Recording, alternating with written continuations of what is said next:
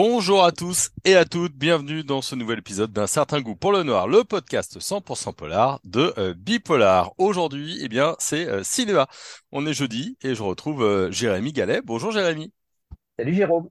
Alors aujourd'hui, tu vas nous parler d'un film, d'un film assez étonnant parce que c'est un remake. C'est le remake de L'Homme Invisible. Il est sorti le 26 février 2020 euh, en salle et c'est un remake particulièrement effrayant, particulièrement euh, thriller. Il y a peut-être quelques références qu'on pourra évoquer. Est-ce que tu peux me dire euh, pourquoi tu as choisi ce film?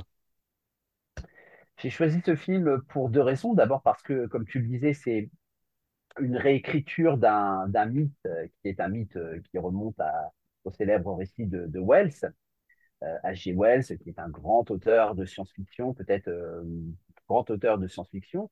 Euh, et en même temps, c'est comme tous les mythes très intéressant parce qu'on a quelque chose qui est réactualisé, et réactualisé par rapport à des problématiques euh, qui sont notamment liées euh, aux revendications qui ont beaucoup fait parler d'elle euh, suite au mouvement MeToo. Hmm. Alors c'est vrai que je l'ai dit, on bascule assez vite dans, l'horreur. Hein. C'est pas tout à fait le souvenir qu'on avait de l'homme invisible, c'est-à-dire qu'on est quand même dans une adaptation très large, très libre d'H.G. Wells, euh, avec euh, comme actrice principale euh, Elisabeth euh, Moss. Le, film est de Whannell. Euh, il en a fait donc une version très actuelle, très horrifique. Il fait monter le suspense tout de suite, tout de suite.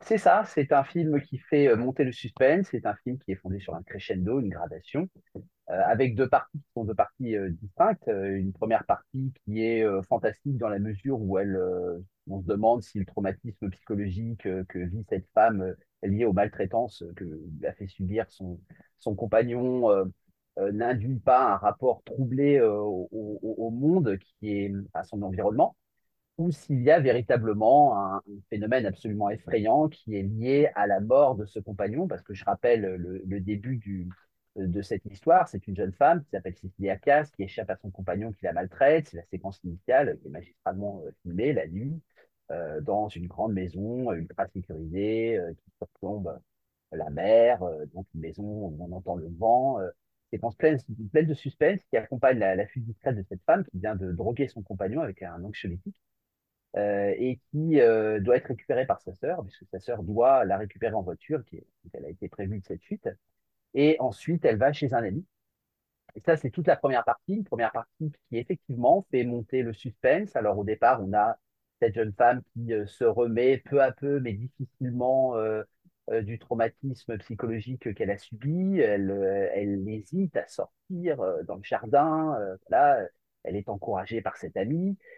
Et puis, c'est la bascule, elle apprend le suicide de ce compagnon qui l'a tyrannisé. Et à partir de là, on bascule dans autre chose avec des phénomènes qui sont des phénomènes de plus en plus étranges et est effectivement au thème de l'homme invisible. Ce compagnon qui est mort semble finalement se manifester euh, d'une autre façon, euh, sous la forme d'un fantôme euh, menaçant. Voilà, la question qu'on se pose et qui justifie euh, la première partie euh, vraiment typiquement fantastique, c'est est-ce que, question qu'on se pose, c'est est-ce que cette femme est véritablement victime d'hallucination ou est-ce qu'il y a euh, ce phénomène complètement surnaturel qui consiste à, à remarquer euh, de façon tout à fait spectaculaire la présence de ce compagnon qui est mort mais qui n'a jamais été aussi présent? La deuxième partie est configurée de manière différente puisque à partir du moment où on sait qu'il y a cette présence surnaturelle, il n'y a plus d'interrogation, il n'y a plus euh, ce doute qui est typiquement fantastique et nous avons euh, un affrontement entre le personnage et euh, ce, fantôme, même si l'identité du fantôme n'est pas celle qu'on croit, mais je ne vais pas tout dire non plus sur ce film. Et d'une atmosphère fantastique, on passe plutôt à une atmosphère de thriller psychologique qui est plus convenue, je trouve, même si elle n'est pas, pas mauvaise en termes de réalisation, mais on a des qui euh, correspondent à des environnements qui nous sont plus familiers, à des configurations qui nous sont plus familières. Hmm. Alors, on, l'a dit, c'est l'homme invisible. Tout est dans le titre. Euh, ça veut dire qu'on ne le voit pas, lui. Enfin, on le, voit entre guillemets en, en transparence. Donc, tout euh, porte sur elle. En tout cas, c'est elle qui porte tout le film. Comment elle, comment elle s'en sort, comment elle s'en sort no- notre héroïne, Elisabeth Moss? Donc Elisabeth Moss, hein, qui est une, actrice qu'on connaît bien. Notamment, on l'a vu dans, dans Mad Men, et puis c'est surtout l'héroïne euh, de La Servante écarlate. Exactement. Et il faut, il faut rappeler que c'est une actrice confirmée, euh, une actrice qui a été euh, révélée, comme tu le disais, par Mad Men à partir de 2007, euh, véritablement confirmée par la série. alors, il y a une autre série dont on peut parler aussi, Top of the Lake, et puis évidemment Mhm. La Servante écarlate. Elle est habituée à jouer ces rôles de, de, de femme forte, euh, de femme confrontée à l'adversité, et là, elle s'en sort très très bien, c'est-à-dire qu'elle porte euh, véritablement le, film sur ses épaules, elle donne du crédit à l'histoire, même si euh, je dirais que ses postures sont calquées sur un scénario de, une sorte de scénario de revenge, avec ces deux parties. euh, donc la première partie, euh, le personnage est envahi par la peur, elle, incarne tout à fait, euh, de façon tout à fait satisfaisante, et puis une deuxième partie où elle reprend la main sur son existence. Euh, ce qu'on peut noter, c'est que son jeu est marqué par une, expressivité euh, réelle hein, dans, dans, les, expressions, donc expression du visage, qui rappelle euh, par certains côtés, je trouve, le jeu de Jack Nicholson, notamment dans Shining, avec des expressions assez carnassières, un regard en dessous qui dit une volonté de défier l'adversité, et puis euh, une, grande fragilité qui est évidemment euh, la fragilité du personnage qu'elle incarne. Mm. Alors souvent on dit que ce qui nous fait peur, euh, le meilleur moyen d'avoir peur, c'est de pas montrer. Et, là, pour le coup, on ne voit, ne pas. Est-ce que c'est un film qui est aussi terrifiant qu'on que le disent un petit peu les, critiques que j'ai été regarder sur sur Internet? Euh, à ton avis, est-ce que pour le coup, on a encore plus peur parce qu'on ne voit vraiment pas l'ennemi? Alors c'est très intéressant parce qu'effectivement, c'est c'est tout, euh, toute la question euh, qui revient à cette question essentielle, euh, comment faire peur? Euh, Est-ce que euh, ce qui nous fait peur, c'est ce qu'on voit? Bah non, bah non. C'est, c'est plutôt ce qu'on ne voit pas, c'est plutôt ce qu'on croit voir, c'est plutôt ce qu'on devine, et le film joue habilement de tous ces aspects-là. C'est-à-dire qu'il y a effectivement une présence qui est une présence invisible, mais forcément, elle veut se manifester, mais d'une façon indirecte. Et ça n'est pas la peine de, de faire du spectaculaire, ça n'est pas la peine de se vautrer dans euh, des effets spectaculaires ou de privilégier du jumpscare. Ça, c'est tout à fait euh, satisfaisant de ce point de vue-là parce que le film euh, n'abuse pas. Et je dirais même qu'il n'y a pas un seul exemple de jumpscare, euh, ce n'est pas forcément le cas de tous ces films-là.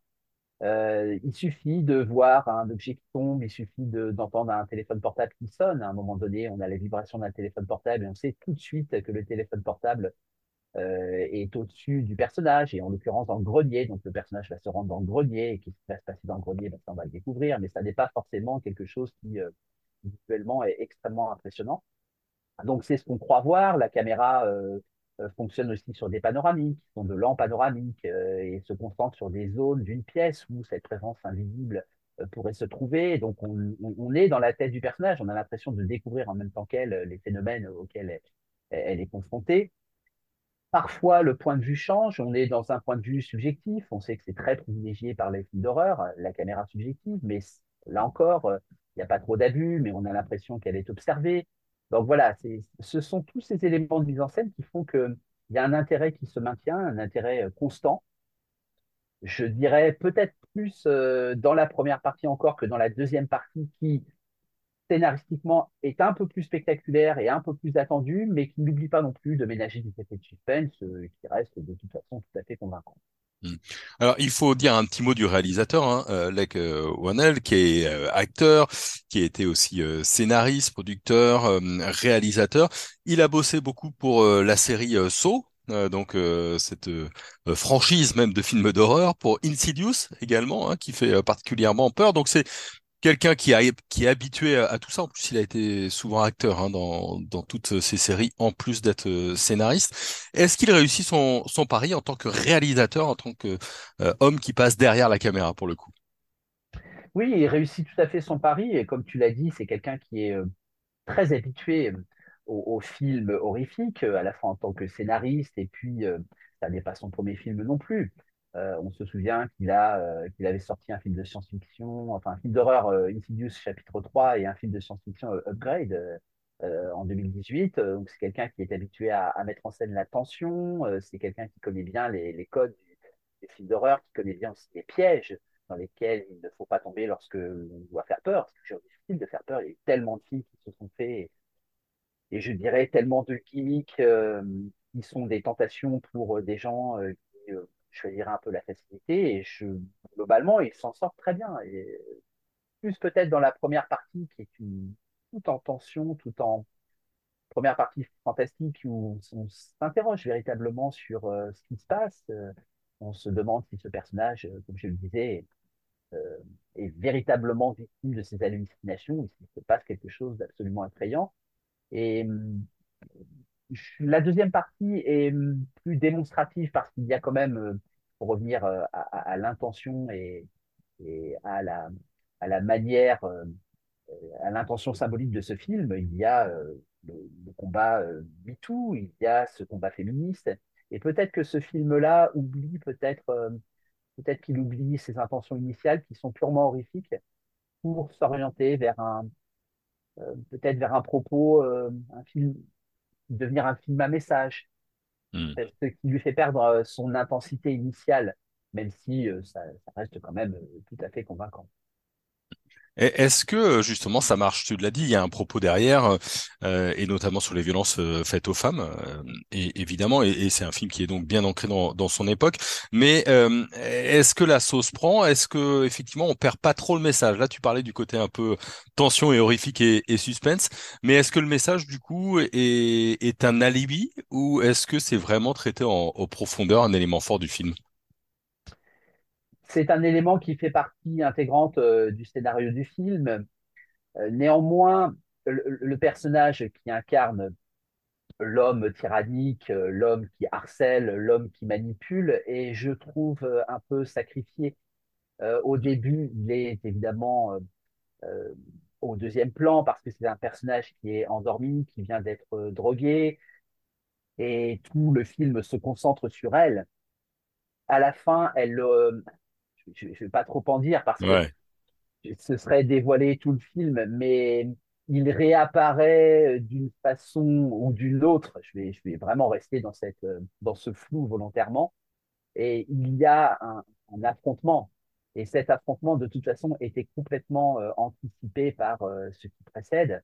Et on a l'impression que tout converge vers cet affrontement parce qu'il y a de toute façon cette figure qui doit se, se venger, cette figure féminine qui doit se venger. Et là, on est véritablement euh, dans quelque chose qui euh, est, est- est beaucoup plus engagé. Euh, cette femme qui a été maltraitée est une femme qui va se venger, qui va se venger de, de ce qu'elle a subi. Et voilà, c'est, le problème, c'est le personnage sur lequel elle se venge et qui manque, je trouve, de densité, de, de, de profondeur, puisque de toute façon, tout le film est construit sur cette femme. Hmm. Bon, en- au final, alors du coup, euh, c'est c'est un film euh, qui est à voir sur sur Netflix, c'est un film qui a eu un, un gros succès. Est-ce que toi tu le le conseilles? Oui, je le conseillerais parce que c'est quand même un film qui parvient à déjouer les, les pièges euh, du film d'horreur, qui construit une, euh, une tension euh, dès le début. La première séquence est absolument formidable, une, tension- une tension tout à fait convaincante, qui parvient à, à faire monter euh, ce- cette, cette tension au, au fil des, au fil des minutes. Et puis, même dans, dans la deuxième partie, lorsque euh, il y a un affrontement plus direct, euh, même si on s'oriente vers un, un autre style de film, ça reste quand même très convaincant. On a quand même euh, peu de temps mort. Il y a peut-être quelques séquences qui auraient pu être moins délayées. voilà, je- le film est un peu long. Il y a un quart d'heure qu'il aurait fallu couper, mais dans l'ensemble, ça reste quand même un, un très bon film. Bon, merci beaucoup, Jérémy. T'en prie. Hein, donc, euh, on va rappeler Invisible Man, film de 2020, qui est à voir en ce moment sur euh, Critique, et aussi en location en, en VOD, hein, si vous avez euh, notamment euh, Canal+. Euh, vous pouvez le voir euh, assez facilement. Il est aussi sur euh, Viva, je ne connaissais pas cette chaîne-là, mais en tout cas, il y a des possibilités pour le voir euh, un petit peu partout. Euh, dans 15 jours, on va revenir sur euh, un grand classique, euh, Jérémy, puisque là, on va parler d'Adieu poulet, film de 1975. Tout à fait. Hein, voilà, on a hâte euh, de pouvoir en discuter un petit peu euh, avec toi. Merci à vous qui nous avez écoutés. Euh, ça fait toujours plaisir. Puis vos retours sont toujours très plaisants. Et on se retrouve très vite pour un nouvel épisode d'un certain goût pour le noir. Bonne soirée à tout le monde.